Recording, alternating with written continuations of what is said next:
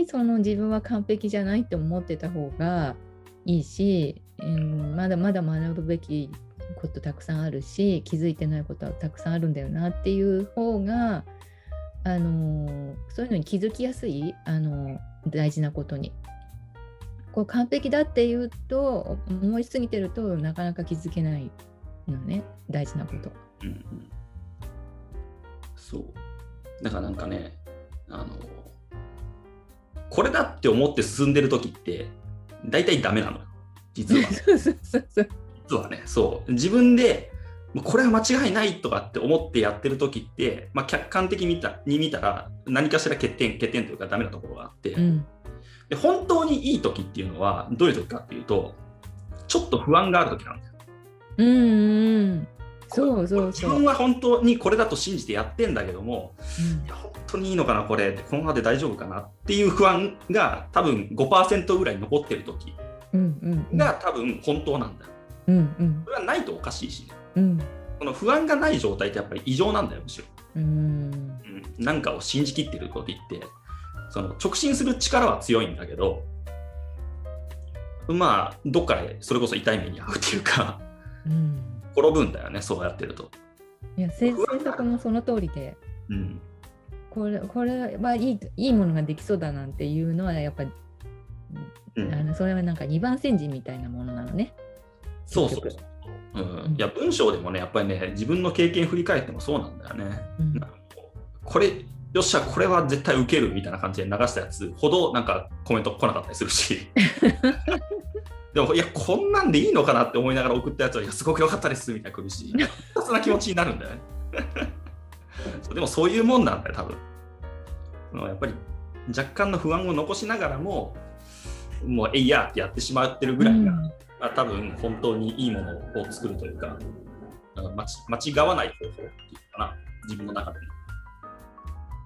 じゃないかなって思うよね。うん、さっき、ん？いやさっきね、カールさんの話聞いてちょっと思ったのは、あの割とカールさん特殊な方法であのその自分の雑念払ってんだなと思ってさ。あ、そう？あの要するに自分の集中できる本を見つけることで、ね、そういらないことを考えないようにするっていう話してたじゃない。うんうんそれできる人ってね、多分結構特殊だと思うんだよね。うん、川田さんのやり方が合う人もいると思うけど、うん、それ通常、まあ今、話題というか、まあ、ずっと、ね、ブームになってるけど、瞑想とかって結局それの一つの方法だからさ。雑念を払う。要するに余計なこと考えたらあ今余計なこと考えてるなって思って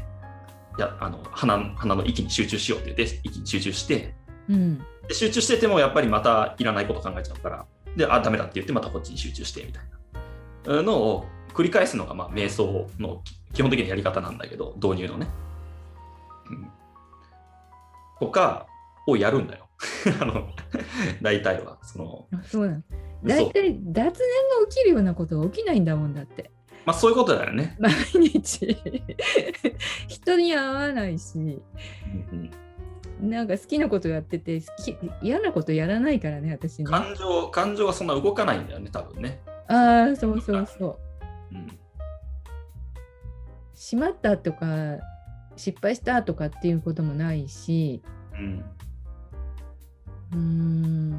むしろ本当に面白いことばっかりやってるから。うん。だからまあこう人とこう話した時にいろいろ問題が起きていやその時はすごいあのある意味チャンスで、うん、あここれなんか自分が持ってないものだなと思って一生懸命なんか本になってないかなとかなんかいいあの本に巡り合えるんじゃないのかなとか。前だからほら健康なんかも結構あの私の場合ほらやっぱ年取ってきたからいろいろ健康的にあの今までの通りにはいかない時があってちょっと前まであのいろいろこう病気が出てきちゃって例えば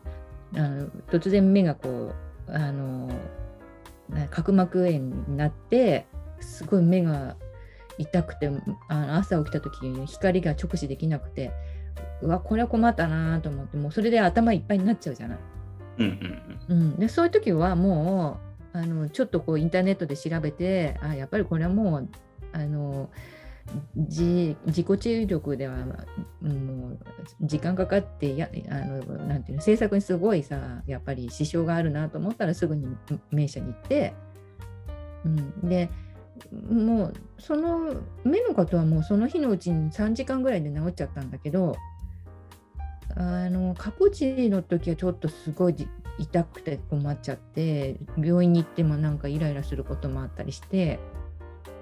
うん、これは困ったなと思ったけどすごいやっぱりじっとしてるってことが大事だということに気がついて、うん、じっともうとにかくそういう時は休むっていうことをしたら治ったのよ。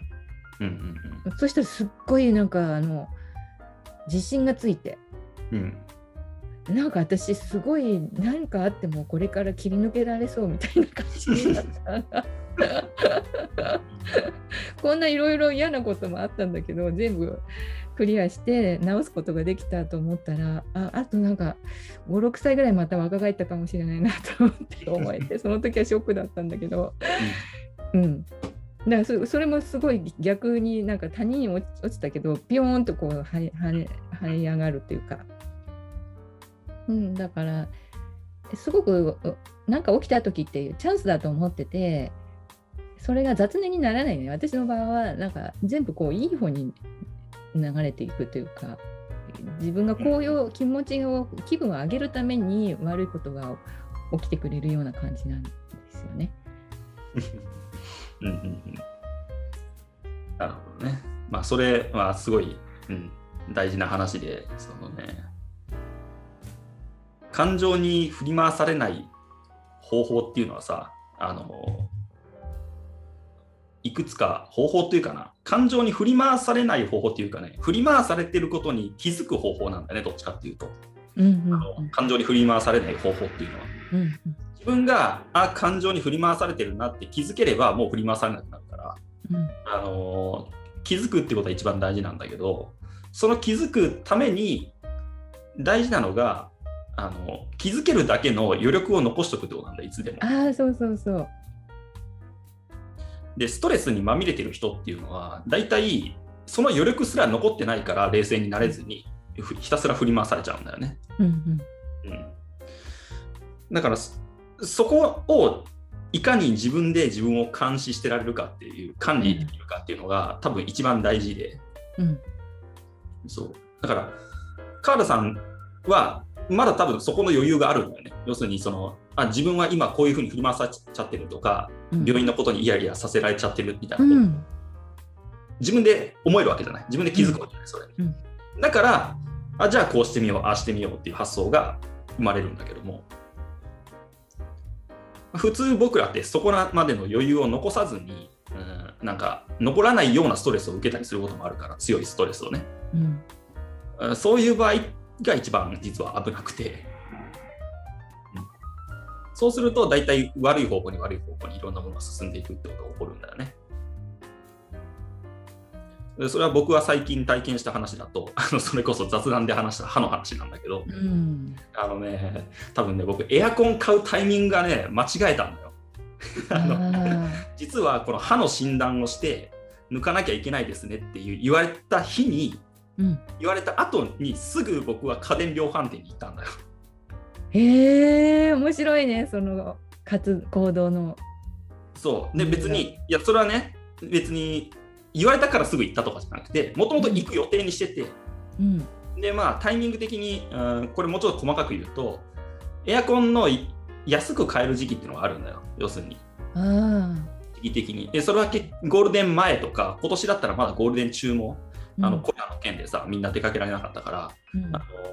前の去年の方の最新版とかが、えっと、要するに最終処分みたいな形で売られる時期が4月末とか、うん、大体だからまあ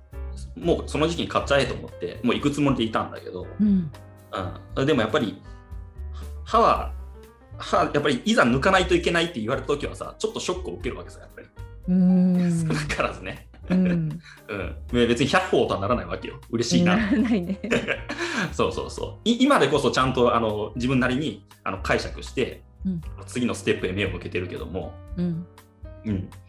でやっぱりそれ言われた後ってあのやっぱりねその感情を揺れてるからうん、余裕が減ってるんだよねすごく心の余裕がね。でその状態でエアコン買ったらなんか妙特に今から考えるとそんなに必要なかったなっていう機能がついてるものを買ってしまったんだよね。あー